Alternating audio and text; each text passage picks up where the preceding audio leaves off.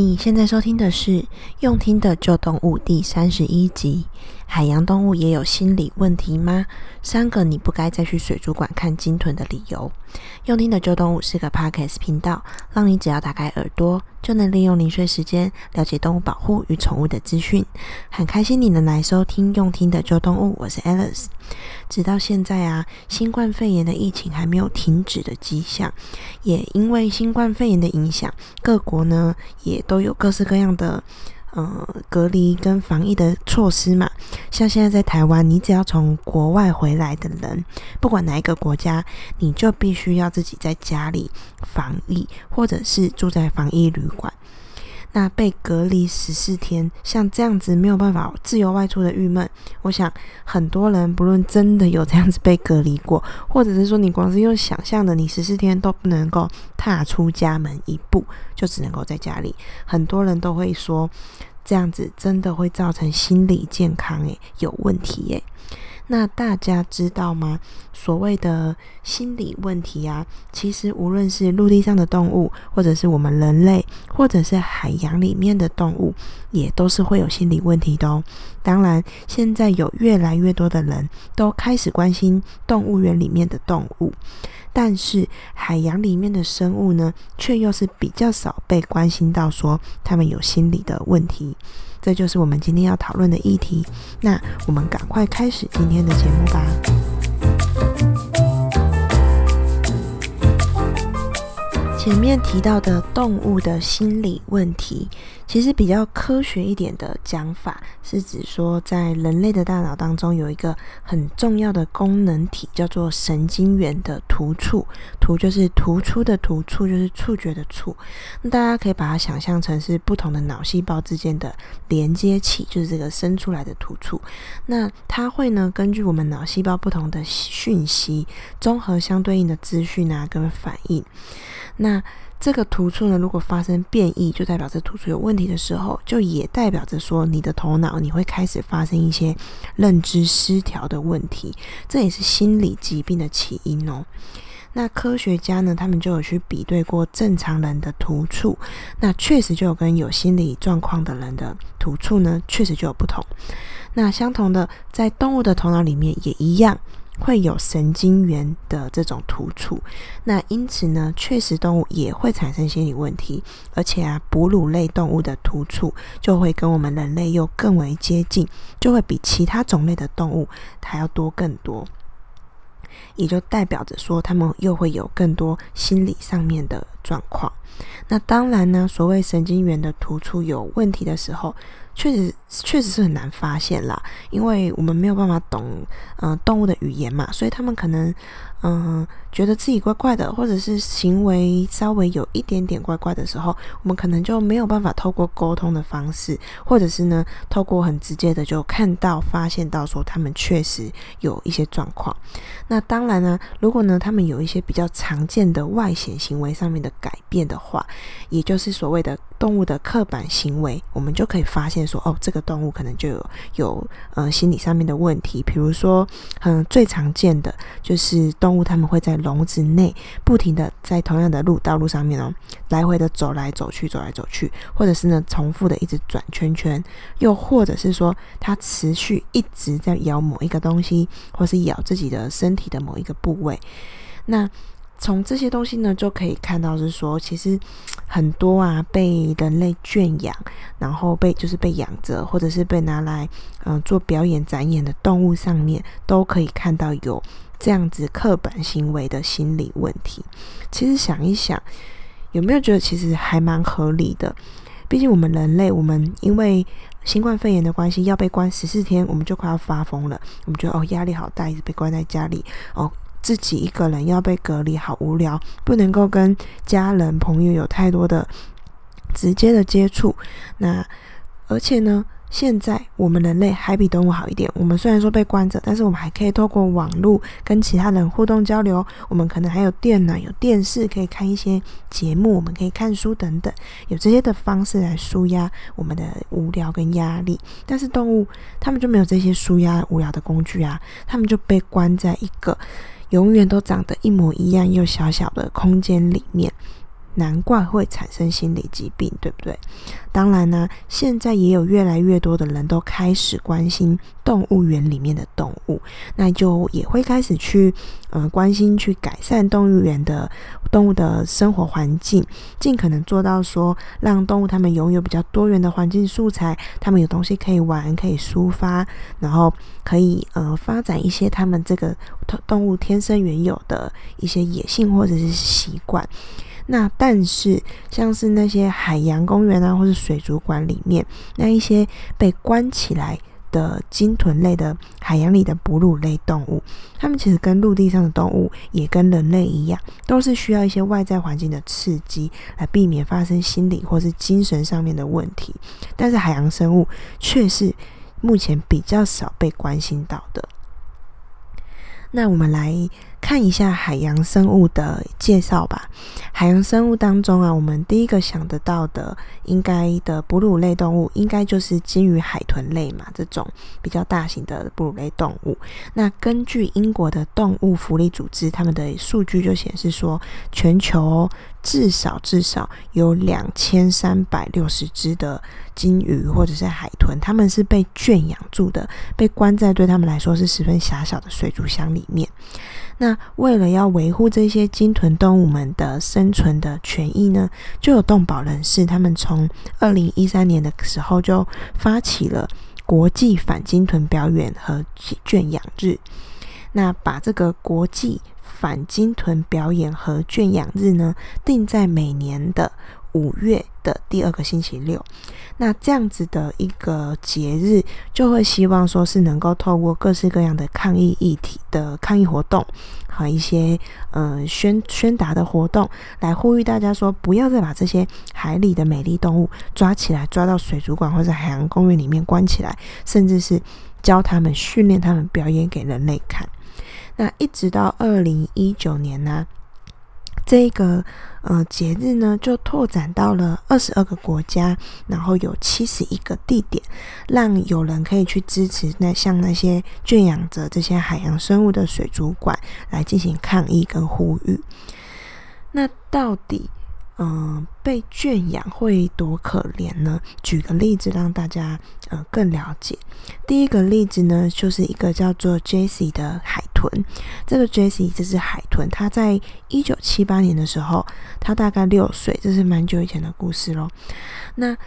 它在被捕后，就送到了香港的海洋公园。那园方啊，就会训练它，每天都要表演杂耍，让人类骑，然后呢，跟游客互动。那它的居住环境就在小小的水泥水池里面。那我们也都知道，像鲸鱼啊、海豚啊这些海洋中的哺乳类动物，它们的寿命是很长的。所以呢，这个 Jessie 它呢就在这样小小的水泥水池中，然后呢每天骑乘表演，跟人类互动，整整关了三十八年。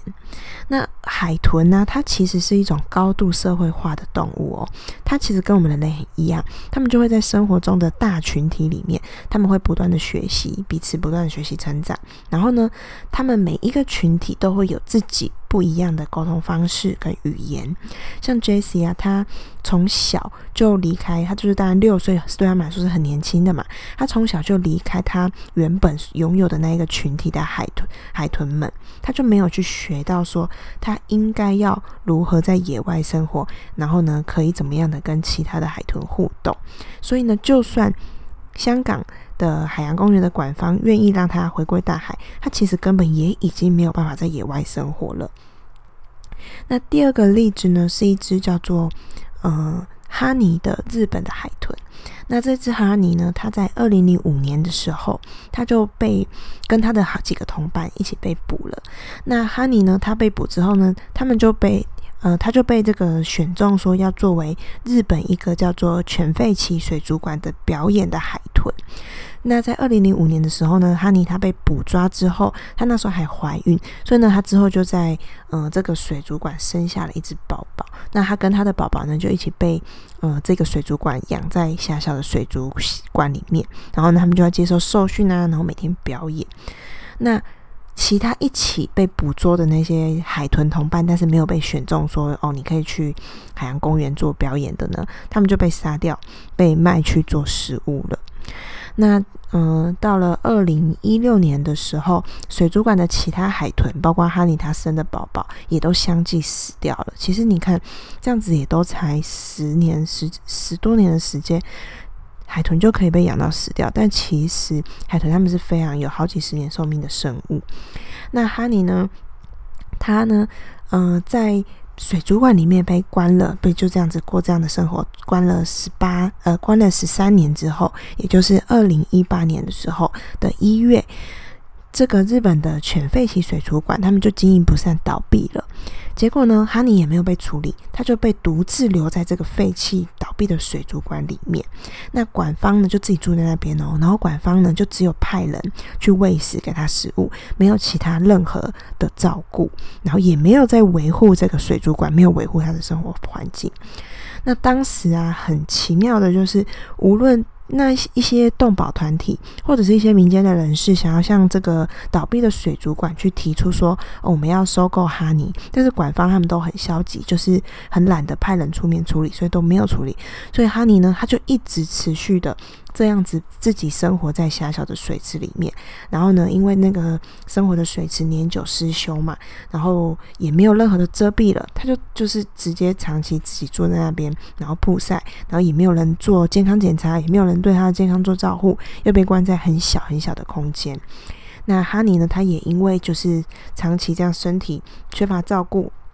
身体它就开始失去了浮力的调节的功能，就是浮起来的浮，所以它变得开始它没有办法，嗯，控制那么能够控制自己的浮力，不要浮得太太过在水面上，所以呢就导致说它长期一直在日晒，因为也没有遮蔽物嘛，导致皮肤病变，然后呢就这样子，直到二零二零年的三月二十九日。哈尼呢，他就自己独自孤独又痛苦的在这个废弃的水族馆里面死亡，所以这整整两年多来的时间都没有其他人跟他互动，就只有来喂食，没有照顾。那两整整两年多的时间呢，业者就非常的消极，而且。摆烂，就是别人想要跟他买、跟他谈、跟他谈怎么处理这只海豚，他们都不处理，就任任由这个海豚就待在残破，然后水质又很脏、没有人照顾、没有人维护的池子里面，它就这样子被病痛纠缠，然后呢，直接被烈日曝晒到死为止。所以啊，哈尼这个新闻爆发了之后呢，也引起全球大家的讨论，然后。这个业者也被挞伐，而且他还被冠上说，哈尼是被冠上说是全世界最孤独的海豚。那在哈尼的悲剧之后呢，日本就还是陆陆续续会有很多的水族馆在倒闭，那里面圈养的那些金鱼啊、海豚啊，也下场也可能会跟哈尼一样，不知道他们未来会何去何从。那我们想想，在我们人类，我们看过一场精彩的鲸豚的表演秀之后，我们拍手叫好，觉得他们好厉害、好聪明。那你有没有想过，这些海豚、这些鲸鱼，他们是怎么来到水族馆的？他们来到水族馆后，他们又是过着怎么样的生活？他们被关在那个空间，他们被要求要做这些表演，是他们想要的吗？他们快乐吗？他们自在舒服吗？就只为了让我们人类看那短暂几分钟到一个小时的表演？你还有想要再去海洋公园去，呃，去水族馆去看这些鲸豚，看这些鲸豚的表演吗？所以啊，这里跟你分享三个你不应该再去水族馆看鲸豚的理由。第一个呢，反捕捉必有伤害，因为刚刚讲到的说，哈尼他被呃。捕捉的地区其实就是在一个日本叫做太地町的地区，那里呢，他们有着呃，因为那里的海豚很多，然后他们就有海豚捕猎季的这样子的一个习惯、一个文化。然后呢，不管动保团体怎么去跟他们沟沟通都没有用，因为他们深信着说，在那个区的海豚就是他们振兴经济的工具。那。他们呢就会去强力的抵制那些动保团体，不管怎么样，他们就会要呃捕猎，然后呢，并且鼓励人类来食用。这些海豚，然后呢，或者是说还会销售活体的海豚到世界各地的海洋公园，尤其啊是目前是中国的需求量最大。那因为中国一直在盖不同的水族馆、海洋公园，那台湾呢、我们的远雄海洋公园也有向日本的这个太地町地区去呃采购活体的海豚哦。那第二点呢，就是嗯、呃、这些嗯。被捕捉到海洋公园或水族馆馆里面的鲸豚，基本上都没有做好妥善的规划他们的余生。在日本啊，水族馆倒闭而没有安置好鲸豚的案例啊，其实一大堆，不只有前面刚刚讲到的那个例子。那其他的水族馆呢，也是多数没有把鲸豚他们余生或者是退休后的生活去做一个规划，去没有去规划评估说未来要怎么处理。好，那第三点呢，是展演，就是展览跟表演这件事情，其实对鲸豚的伤害是很大的。圈养啊，或者是表演，其实对鲸豚的生理跟心理都常常造成很大的伤害。像是独自把鲸鱼跟海豚圈养在无趣啊，而且很小小的水族缸里面，就可以就会造成鲸豚它们出现心理上面的问题，那出现一些刻板行为。那他们在表演的时候，或者在水族馆里面，水族箱透明里面，然后呢，观众可能去看拍打玻璃，去跟大声的喧哗讲话，观众的噪音其实都会造成鲸豚它们的感知能力受损。那叫这些鲸豚做一些表演，比如说叫他们在原地在水里面哦，你原地就要顶着球，这些动作、这些呃姿势都违反了他们天性的表演，都会伤害鲸豚它们脆弱的吻，就是他们的尖尖的嘴巴以及他们背部的鳍会受伤。因此啊，除了从源头做起，就是不要再捕捉捕捉这些鲸鱼跟海豚的生物，让他们能够在大自然里面自然生活之外，很多的观念被扭转。的一些呃圈养这些鲸豚的单位呢，他们呢也都已经开始展开要还这些鲸豚自由的野放行为哦。就是虽然过去嗯、我们把它抓来把它圈养起来了，但是呢现在也开始要来选择让他们回归大自然。但并不是说我们直接就是把它们丢进海里就没事了，因为啊这些被圈养过的鲸豚，他们的习惯习性都已经产生了巨大的改变，他们已经过惯了每天定时都有人喂食，然后。环境就是很单一、很无聊，没有什么天敌，没有什么危险风险的环境，他们就已经忘记说要怎么在环环境多变的野外、环境多变的大海里面去生存，怎么怎么样去嗯、逃避敌人，怎么样去找食物，怎么样加入一个属于他的群体去一起互动生活。所以啊，不是说呃，我们随随便便把这些鲸豚丢进海里就可以了。因为如果没有经过紧密的评估，没有做一些呃做好完善的呃野放的规划的话呢，这样子啊，如果你直接野放鲸豚，就等于直接让他们死路一条。比如说，真的有这样子的案例哦，在二零一三年发生在我们台湾的屏东国立海洋生物博物馆，也就是屏东的海生馆，那时候啊，他们就也放了他们圈养八年的金鲨。那这个金鲨，它过去就已经很习惯在海生馆的水缸里面，它都是靠最贴着墙壁，靠着墙，然后一直去巡游，一直去回游。所以呢，它回到大自然的时候，它呢就维持这样的习惯，它就不断的想要找靠岸的地方，找靠边边。所以呢，它回到大海，它就一直不断的靠回岸边，然后后呢。导致他说，在放下去的六个小时里面，他两度搁浅，都要大家去帮助他。结果因为他改不掉这个习惯，所以他也放不到一天就死掉了。那根据国外啊，有一些野放成功的案例。其他们呃要野放的前期，就要对你要野放的这只鲸鱼或海豚做一些鉴定，做一些野放前做一些野生生活的训练。那到后续呢，你野放之后的追踪，持续追踪它都是关键的程序。一只鲸豚啊，如果要把它能够成功的野放，回归到大自然里面正常、真正好好的生活，可能需要投入好几年的时间跟大把的资金心力。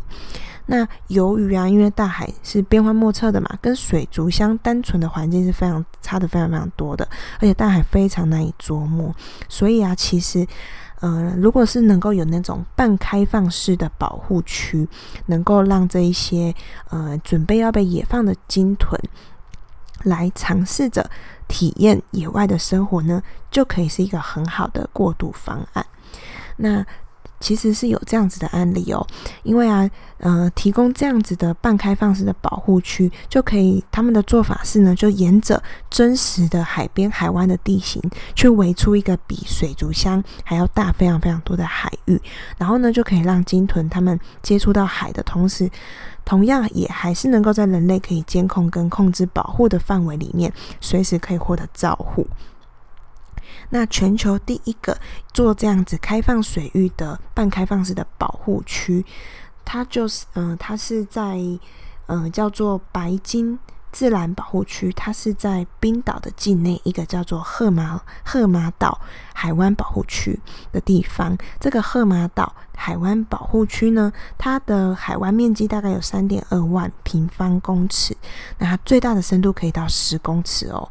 所以，他们能够为居住在这里的白鲸提供一个更加贴近于自然环境的，叫做亚北极，就是在比北极再稍微南一点点的亚北极的生存环境和栖息地。同时啊，这样子的海湾的地形地貌也一样可以给嗯、呃、这些白鲸营造比较完善的庇护的空间。那海湾呢、因为被嗯悬崖还有石壁三面环绕，所以啊，这个石这些石壁能够阻挡一些部分的海浪跟风，所以呢，就可以让白鲸们他们能够在自然的环境生活，但是也不会对陌生的外界环境太过，比如说风浪太大、太过强烈而不适应，然后呢，还能够有效的防范盗猎的行为。像是在上海的长风海洋世界生活了十二年的两只白鲸，叫做小灰跟小白，他们退休了。他们呢，去年就成为这一个冰岛的这个保护区的呃首要的居民。那人类啊，我们过去跟现在其实都持续不断的在捕猎海洋的生物，并且关起来作为观赏用。但是随着全球对动物保护议题的重视，像刚刚提到的，大家其实也都会开始反思说，过去我们圈养的鲸豚如果退休了，或者是水族馆不再营运了，那这些鲸豚该怎么办呢？所以啊，这边如果呃对相关议题有兴趣的话呢，我这边推荐大家，你可以到 Facebook Facebook 的粉砖搜寻一个叫做“金屯退休会”的这样子的粉砖，他们呢都有持续在关注跟分享金屯相关的资讯哦。因为啊，这个金屯退休会的理念，他们就认为说，呃，因为金屯是智慧跟情绪。跟社交都高度发展的动物，所以他们非常非常不适合被隔离跟被困养在小的水池里面。所以啊，鲸豚退休会他们就认为说，现在已经被圈养跟展演的的呃鲸豚需要退休，进入长期专业的收容。照护跟缜密的规划也来野放，那他们也希望说，现在在水族馆里面的鲸豚可以是最后一代被人类圈养的了。所以啊，如果有兴趣的你，我觉得他们分享了很多很棒的知识跟资讯，是我们平常关心动物的我们都不太容易去注意到、去关心到的。所以可以赶快上网，嗯、上 Facebook 搜寻“金豚退休会”的粉砖。最后啊，无论是海洋或者是陆地的生物，对于喜欢动物跟关心动物的我们来说，长久来说都不再是捕猎跟圈养的方式来面对它们。希望啊，未来不远的将来，动物园呢跟海洋公园都可以成为历史名词，不再出现，不再存在。而且啊。我们是希望，我们是能够真正在野外和谐的看到这一些美丽动物的生。非常谢谢你今天的收听。如果你有任何的想法、问题，或希望我能够在频道上面讨论的话题，我都非常期待你能跟我说。无论在 iPhone 的 Podcast，或者是 Facebook，或者是这篇文章官网下方留言，我都会很高兴收到你的消息。如果你喜欢我的频道，也希望动物们都能越来越好，我想邀请你赶快记得在我们 iPhone 的 Podcast，或者是 YouTube，或者是 Spotify 上面订阅我的频道，让我知道你也关心动物的议题。也想要请你帮我把这个频道分享给你周边的家人或朋友，让大家都能在上下班、通勤或者是运动或者是下厨的时候。虽然你在忙，但是耳朵都刚好有空的时间收听我们用听的旧动物频道。那我们下次见喽！